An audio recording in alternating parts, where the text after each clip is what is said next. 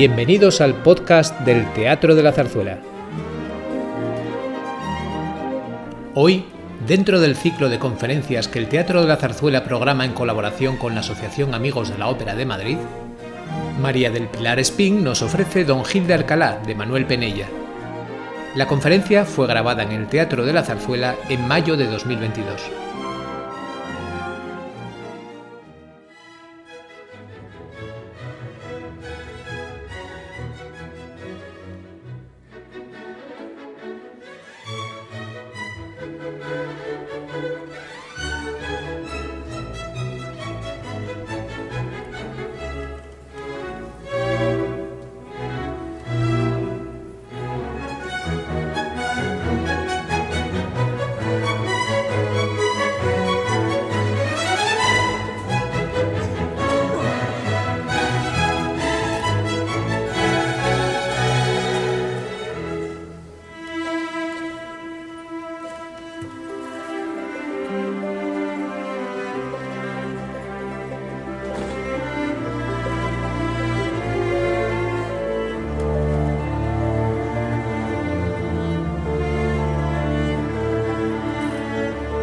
Iniciar mi conferencia sobre el próximo estreno Don Gil de Alcalá, quiero en primer lugar felicitar al Teatro de la Zarzuela, a los amigos de la ópera y también al responsable de la coordinación editorial, Víctor Pagán, que con tanto esmero ha rescatado muchas imágenes en torno a Penella que aparecen publicadas por primera vez en el programa. Y, como no, muy especialmente a su director actual, Daniel Bianco, la elección no solo de esta obra, sino en general de todas las producciones de esta temporada lírica, por su acierto en la alternancia de ofrecer reposiciones de las zarzuelas más preferidas por el público, con la tarea de dar a conocer nuevos títulos de nuestro teatro musical. Este gran patrimonio que poseemos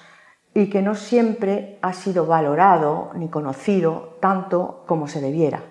Gracias por la ilusión con que se ha proyectado y que con éxito se viene celebrando esta temporada 162 desde la fundación del Teatro de la Zarzuela en 1856. Don Gil de Alcalá es una ópera cómica española Estrenada en 1932 y escrita en su totalidad, quiero decir, tanto en su teatro dramático, el llamado libreto, como en su partitura musical, por el maestro Penella, nacido en Valencia en 1880. En la primera parte de mi exposición intentaré describir el panorama del teatro musical español durante los 32 años que preceden al estreno de Don Gil entrelazando los géneros que triunfaron en la escena española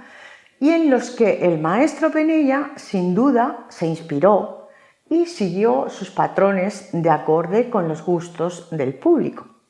A la vez me detendré necesariamente en algunos datos biográficos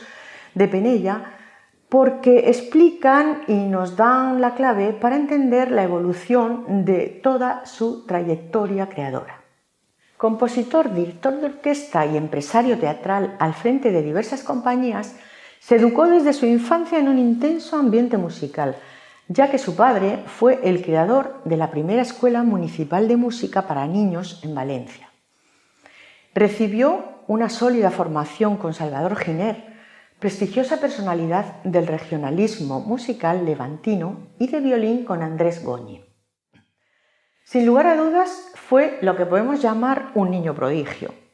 ya que a sus 14 años, tras sufrir un accidente en la mano izquierda que le impedía la práctica del violín, ocupó la plaza de organista en la iglesia de San Nicolás de Valencia y a los 16 estrenó su primera zarzuela titulada La fiesta del pueblo en el Teatro Ruzafa de Valencia. En 1897 a los 17 años se embarca como director de orquesta de una compañía de zarzuela. Y este fue el inicio de su planteamiento vital y musical entre los dos continentes, a uno y otro lado del Atlántico. Porque Manuel Penella quedó fascinado con la cultura de los países de habla hispana y no paró de viajar entre América y España durante toda su vida, tanto que no fue extraño que la muerte le sorprendiera en Cuernavaca, México, en 1939, a los 59 años de edad. El joven Manuel se marcha a hacer sus Américas. Penella no va en busca de riqueza, sino a la aventura del vivir y así desempeñará tareas de todo tipo, camarero, sastre, artista circense, torero, pintor, además del teatro musical que era su vocación. Vuelve en 1907 a España y a sus 23 años decidido a alcanzar un puesto en el panorama dramático musical español. ¿Y qué se encuentra Penella en esta primera década del siglo XX y en las dos siguientes, época durante la cual se va a desarrollar toda su variada obra musical? Vamos a recordar sucintamente el panorama del teatro musical que ocupaba el ocio y los escenarios de España en esos años, lo que nos ayudará a recorrer la trayectoria de Penella hasta el estreno de su, de su ópera Don Gil. El primer tercio del siglo XX se va a caracterizar por una pluralidad de tipologías en el teatro lírico español. Todavía durante los primeros años del nuevo siglo se siguen estrenando las diversas obritas en un acto que tenían cabida en el género chico en sus diversas tipologías. Estamos hablando de revistas, sainetes, juguetes cómico-líricos, zarzuelas, eran piezas que no excedían el tiempo de una hora de representación dentro de esa preferencia por lo breve que caracterizó el fin de siglo en muchos géneros. En la narrativa, por ejemplo, cuajó el éxito de la novela corta, como el cuento semanal, y que en la representación, en la representación teatral, propició la modalidad empresarial de las funciones o teatros por horas. A estas obras se sumarán otros géneros novedosos, procedentes de Europa, como las operetas vienesa y francesa. Penella, de acorde con lo que pedía el público, compone varias obras menores en un acto que va estrenando por toda España, Barcelona, Valencia, Zaragoza, algunas en colaboración con autores ya conocidos como Miura, por ejemplo, La humorada La reina de las cintas de 1910, con Arniches, Humorada al género alegre de 1911, o con López Silva, la opereta bufa Las romanas caprichosas de 1910. Es en esta línea de la opereta donde Penilla encuentra sus primeros éxitos con su obra La niña mimada, libreto de González Rendón, estrenada en 1910 pero sobre todo en 1912, de nuevo en América, con la revista lírico-fantástica en un acto Las Musas Latinas, con libreto de Manuel Moncayo, y esta vez al frente de su propia compañía, de la que además de director musical era empresario, obtuvo su primer gran exitazo en Buenos Aires y fue representado en el Teatro Apolo de Madrid, donde también consiguió triunfar en especial sus números musicales.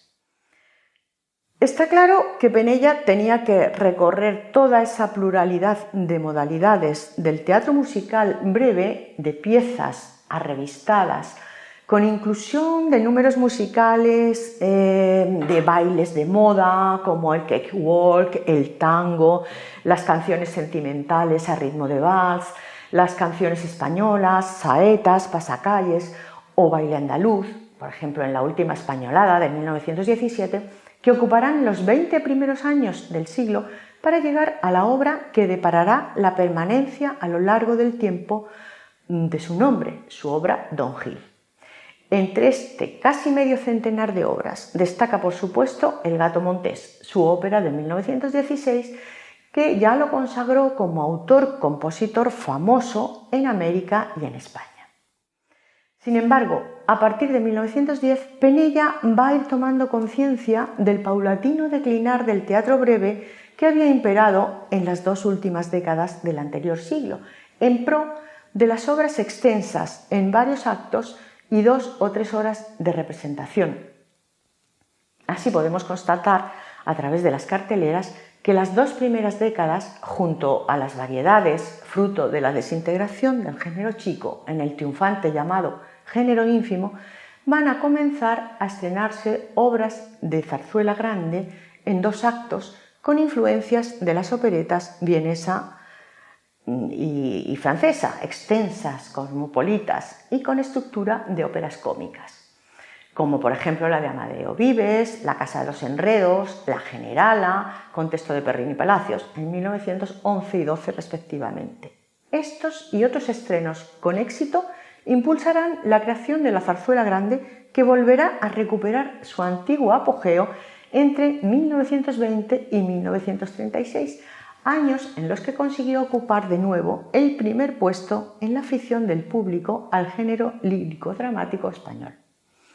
Estoy refiriendo a éxitos tan indiscutibles como los que voy a mencionar por orden cronológico de estreno rápidamente, para no hacerles exhaustiva esta numeración, de Pablo Luna, El asombro de Damasco, El niño judío, de Amadeo Vives, Doña Francisquita, eh, de Reveriano Sotuyo y Juan Ver, La leyenda del beso, también la del Soto del Parral, o El último romántico, mm, de Jacinto Guerrero, La Montería, Los Gavilanes, El huésped del Sevillano, La Rosa del Azafrán,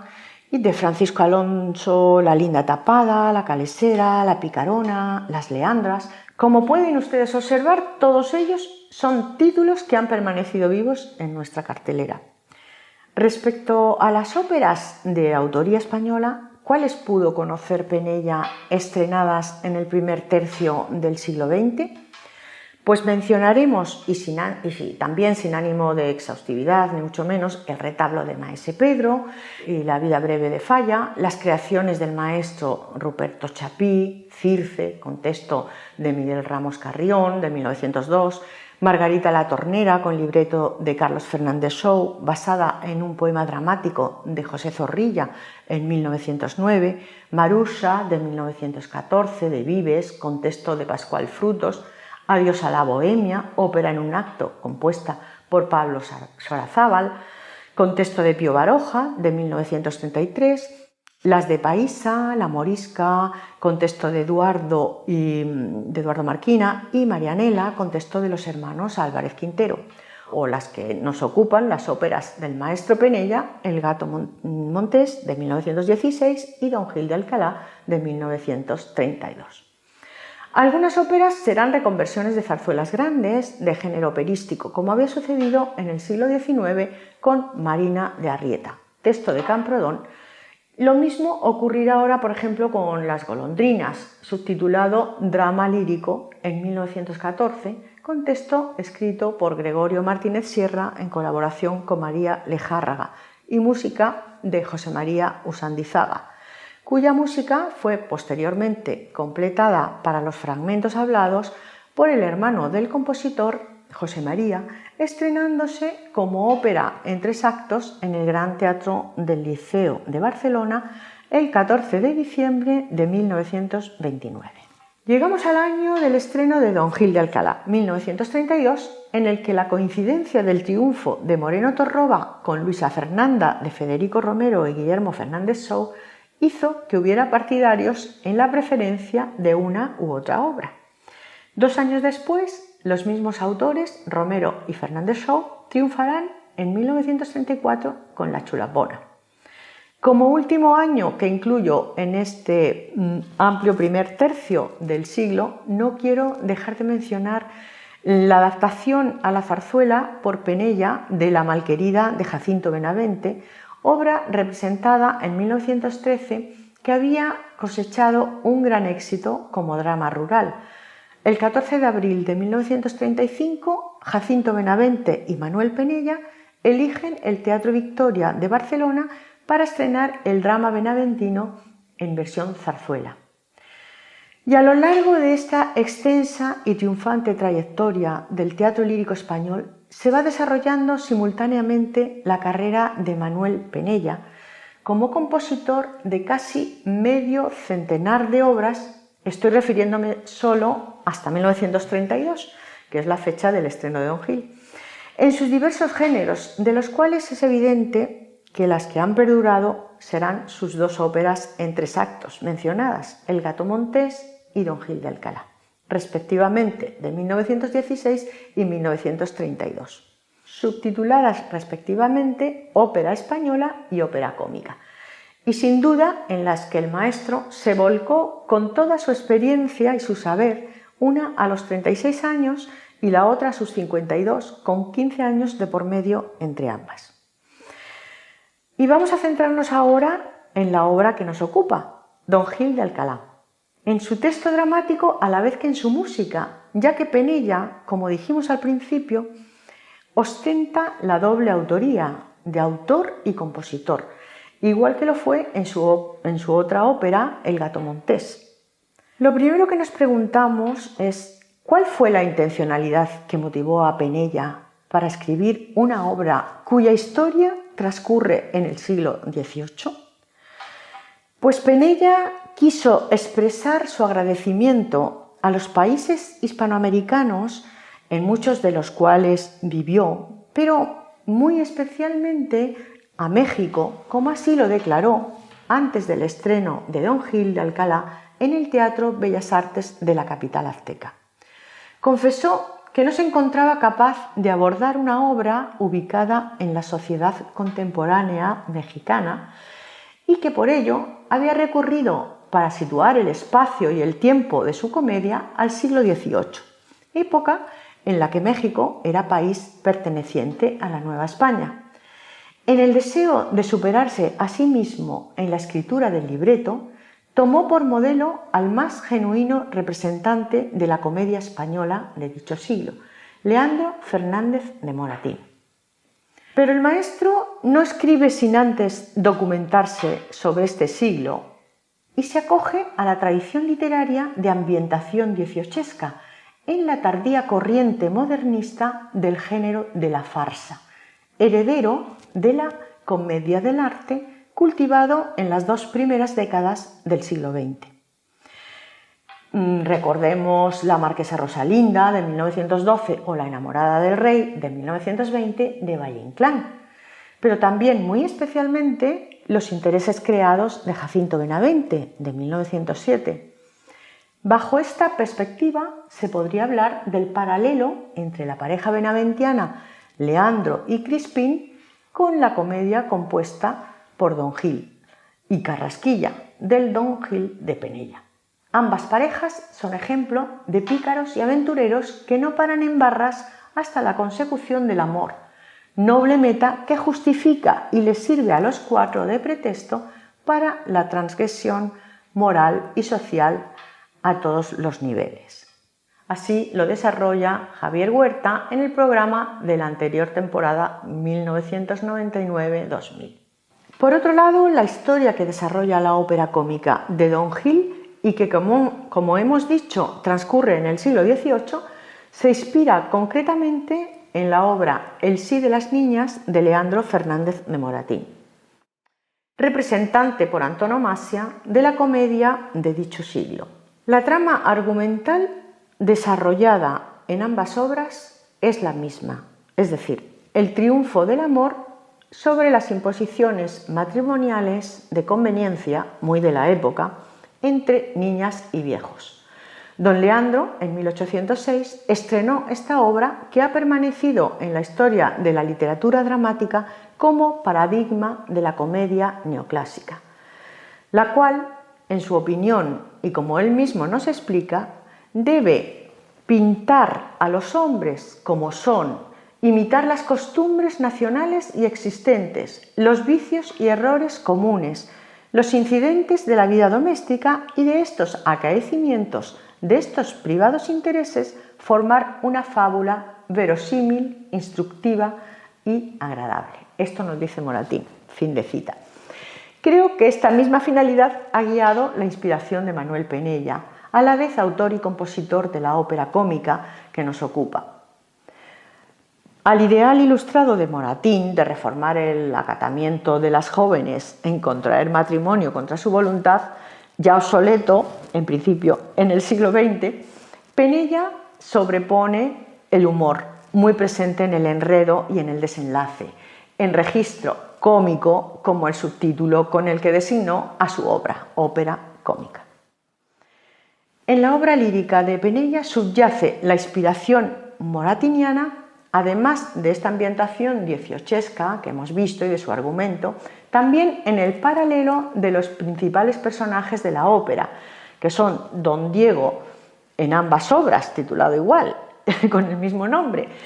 y que encarnará al vetusto y rico pretendiente que aspira a desposar a las jóvenes de ópera y comedia. A su vez, la sumisión y la ciega obediencia será el principal factor en la configuración de los personajes femeninos de ambas obras. Destinadas al igual matrimonio, la joven niña estrella Mixitlan declarará su sumisión a su tutor, y a, su tutor el gobernador, y Paquita o Doña Francisca en la obra moratiniana a su madre. También las dos protagonistas, en el momento de su enamoramiento, se encuentran en un convento de religiosas donde se educan desde su infancia y ambas expresan su firme propósito de obedecer y someterse a las decisiones de sus respectivos educadores, tutor y madre, respectivamente. Dice Niña Estrella, debo acatar el mandato del señor gobernador,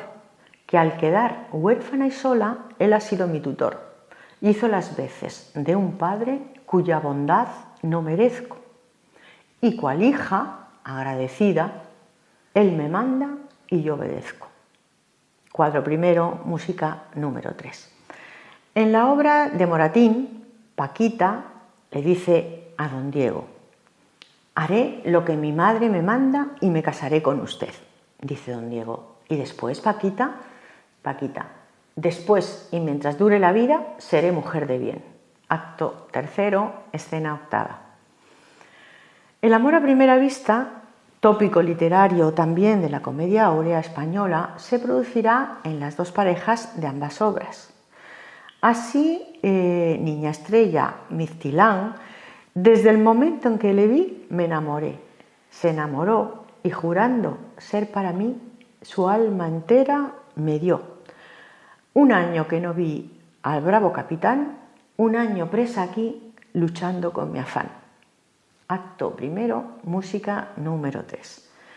Don Carlos, en el Moratín, dice, entre las gentes convidadas había doña Paquita, a quien la señora había sacado aquel día del convento para que se esparciese un poco. Yo no sé qué bien ella, que excitó en mí una inquietud, un deseo constante, irresistible de mirarla,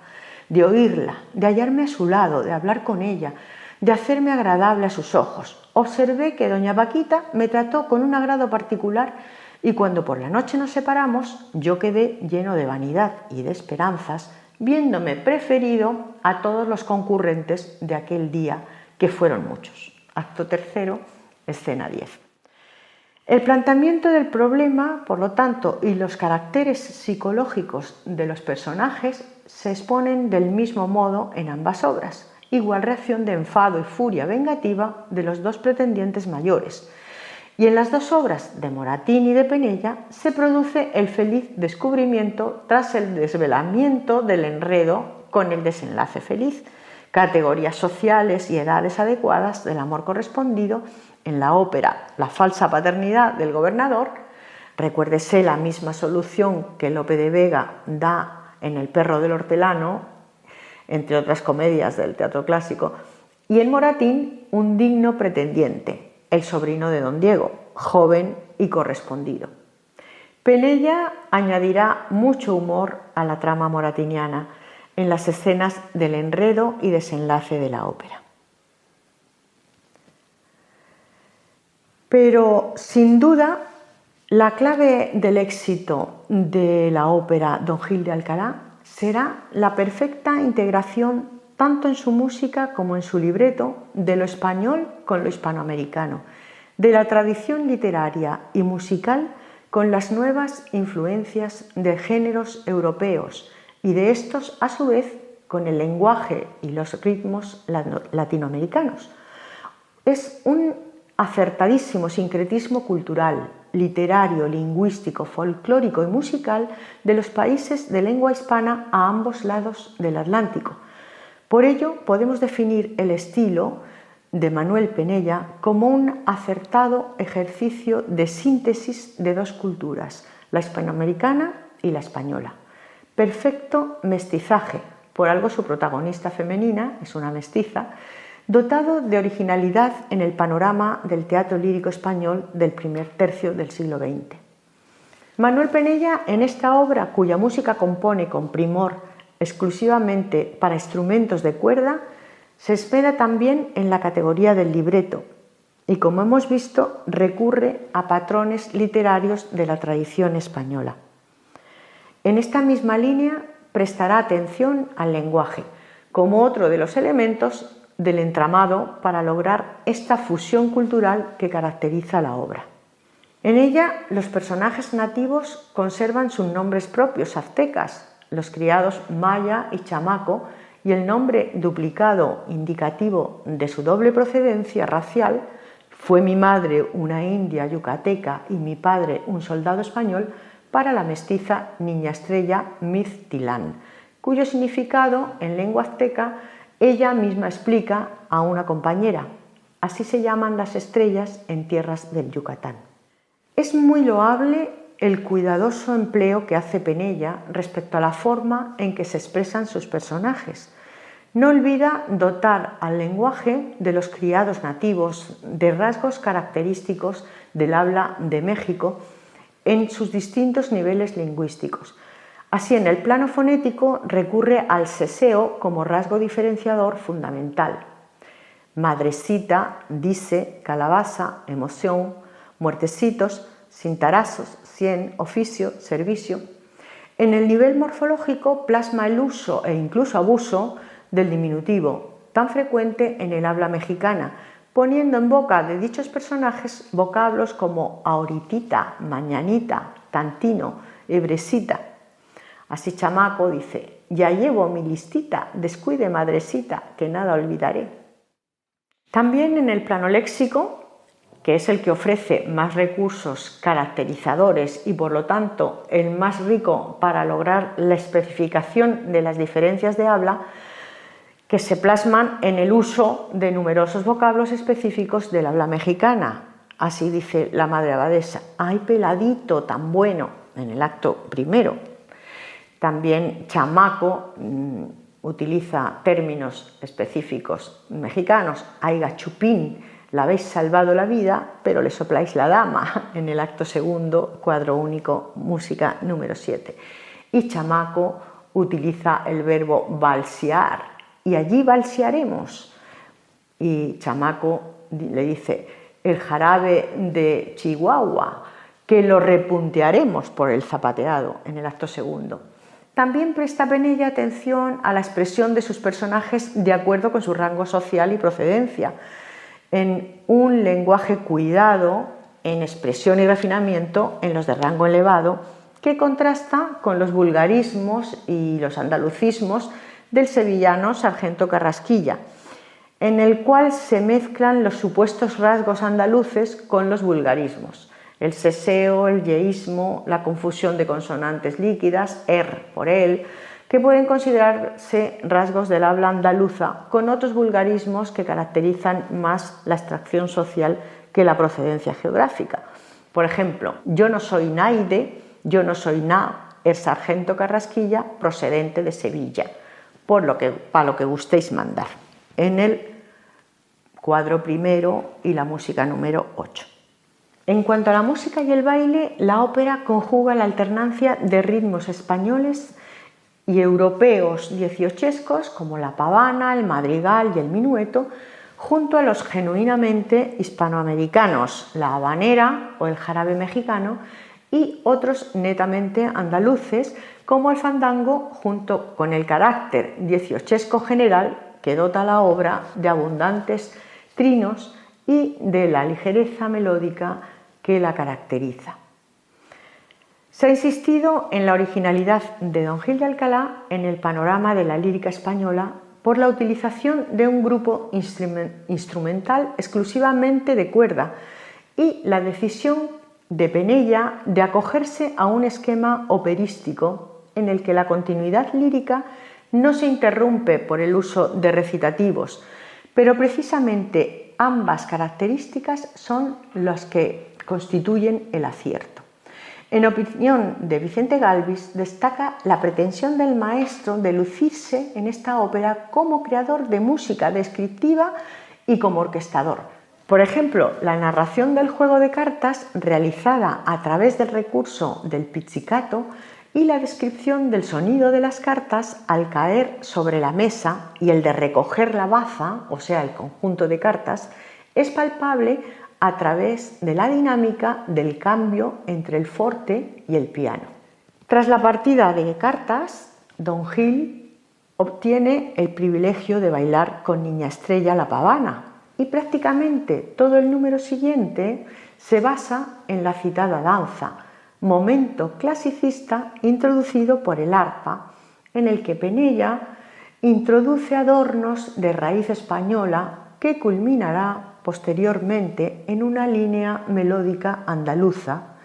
desarrollada en uno de los fragmentos más populares, el brindis al vino de Jerez a cargo de Carrasquilla, de procedencia sevillana. Siguiendo esta continua mezcla de rasgos y ritmos españoles y americanos, recordemos el canto del jarabe por Maya y Chamaco, danza considerada el baile nacional mexicano y por supuesto la deliciosa habanera, todas las mañanitas, uno de los mejores y más famosos cantables de la ópera, que es el número 20. En resumen, la ópera Don Gil de Alcalá se nos muestra como ejemplo de la plena combinación de lo indígena con lo español, al sintetizar en un todo unitario elementos de procedencia distinta en una plena integración musicodramática, cuyo conjunto define el musicólogo Galvis como un brillante ejercicio de estilo. Vayamos al estreno de Don Gil, que fue en Barcelona. Curiosamente, Penella, en la última etapa de su vida, escoge la ciudad condal como sede para sus estrenos e incluso para su residencia, como lo había sido para sus primeras obras, y también será en Barcelona donde estrenará su Don Gil, en el Teatro Novedades el 27 de octubre de 1932. Diversas razones le llevan a elegir Barcelona para su estreno. Una de ellas es el reparto de la compañía lírica según él mismo explica en declaraciones recogidas por Roger Alier. Dice el maestro, no quiero aprovechar la ocasión de que esta obra se estrena en Barcelona antes que en Madrid para dar coba a los catalanes diciéndoles que yo he preferido a Barcelona.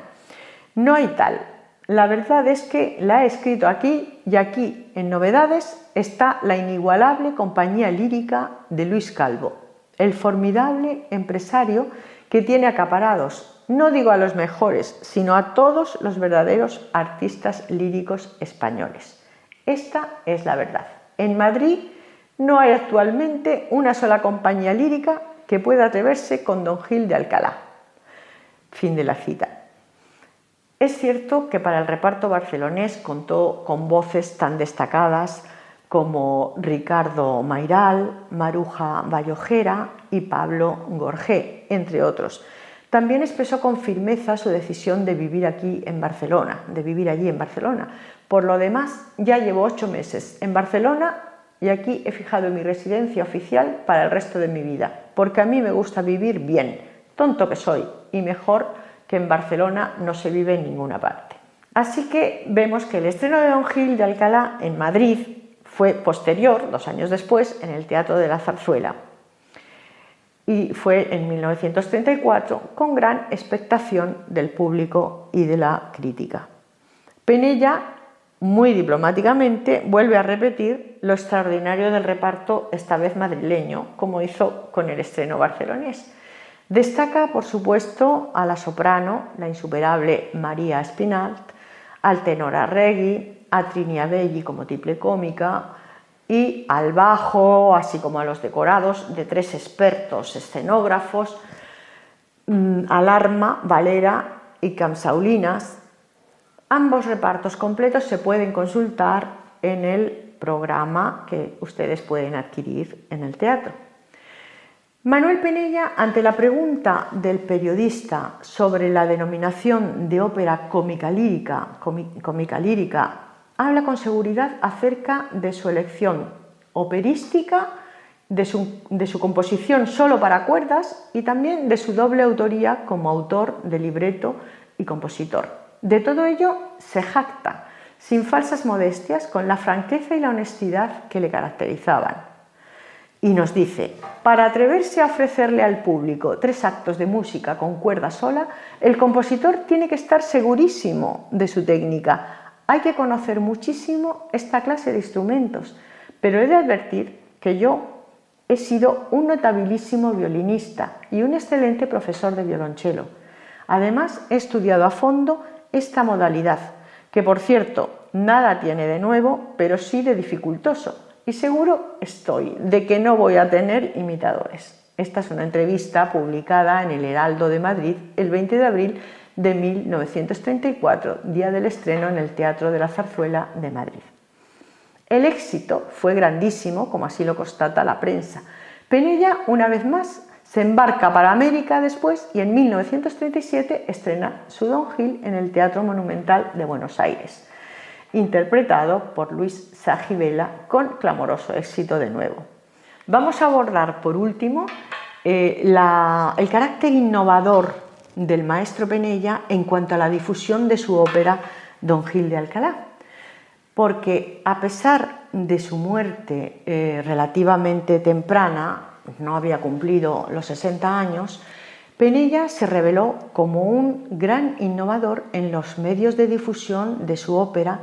ya que no dejó escapar ni la grabación sonora en un disco dirigido por él mismo,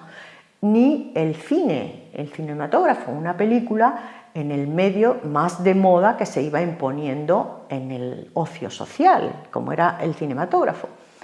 Manuel Penella fue un aventurero en todos los sentidos, fue un hombre de temperamento audaz, atrevido e innovador y así se mm, reveló también en estos dos medios de difusión de su obra. Como ejemplo de la grabación contamos con los discos gramófono, La voz de su amo, eh, y se grabó bajo la dirección del mismo mm, Manuel Penella. El reparto de voces eh, también lo pueden ustedes consultar en el, programa, pero son de Ricardo Mairal, Mari, Isaura en Niña Estrella y Trinidad Abellí, Maya, mm, en el personaje Maya y Pedro Fontalba en el de Carrasquilla. En cuanto a la película, Penella no pudo escoger mejor adaptador de su ópera para, para el film, pues contó nada menos que con el poeta, dramaturgo e historiador mexicano Salvador Novo López, 1904-1974, que fue un autor vanguardista que participó activamente en la renovación de la literatura mexicana, ya que formó parte del grupo Los Contemporáneos, fundado en 1928. Cultivó prácticamente Novo todos los campos de la literatura y fue nombrado cronista oficial de la Ciudad de México por una de sus grandes obras en prosa, Nueva Grandeza Mexicana, de 1946, y en 1967 fue galardonado con el Premio Nacional de Literatura. El talento de Salvador Novo mm, abarcó también el ámbito cinematográfico y tenemos la muestra en la película que desgraciadamente no pudo ver el maestro Penella, puesto que murió antes, mm, antes de poder revisarla cuando acudió a ello a Cuernavaca. En 1968, la compañía CISA, al frente de Novo, se encargó de la producción del Capitán Aventurero, adaptación al cine de la ópera que nos ocupa, fue filmada en San Miguel de Allende, dirigida por Boyer en 1938, en este año, y en ella Novo fue productor, director artístico y encargado de desarrollar el argumento al lado de José Benavides. basado en todos los diálogos y la, obra de Don Gil de Alcalá. El maestro en su última visita a México para revisar la adaptación cinematográfica de la ópera muere el 24 de enero del 39 en Cuernavaca. En la actualidad, paradójicamente, podemos visionarla en su versión completa en el canal YouTube. Rodada en el 39, fue interpretada en su primer papel por un excelente y apuesto tenor, el famoso José Mojica, y como protagonista femenina Manolita Sabal, que ya no es niña estrella, sino Carmina. La película se inicia con la nueva bella canción añadida a la ópera, compuesta por el maestro Penella expresamente para el film y entonada por Don Gil y el sargento Carrasquilla, el no menos famoso Carlos Orellana cabalgando entre los áridos riscos en amistosa compañía, cual Don Quijote y Sancho, o como los dos pícaros, Leandro y Crispín, a la vez que el capitán aventurero entona Caminos de Nueva España, ¿a dónde me llegaré? Grandioso panorama, paisaje encantador, camino de la esperanza, que es camino del amor.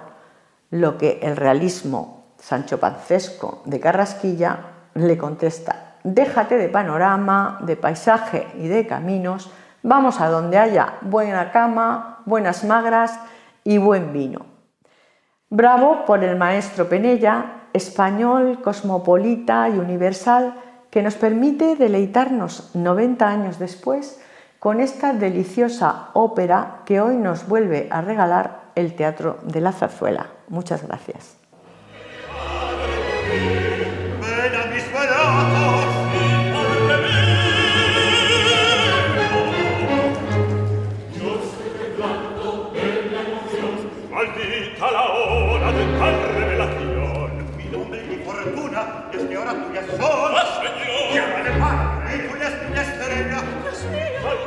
Gracias por escuchar este podcast.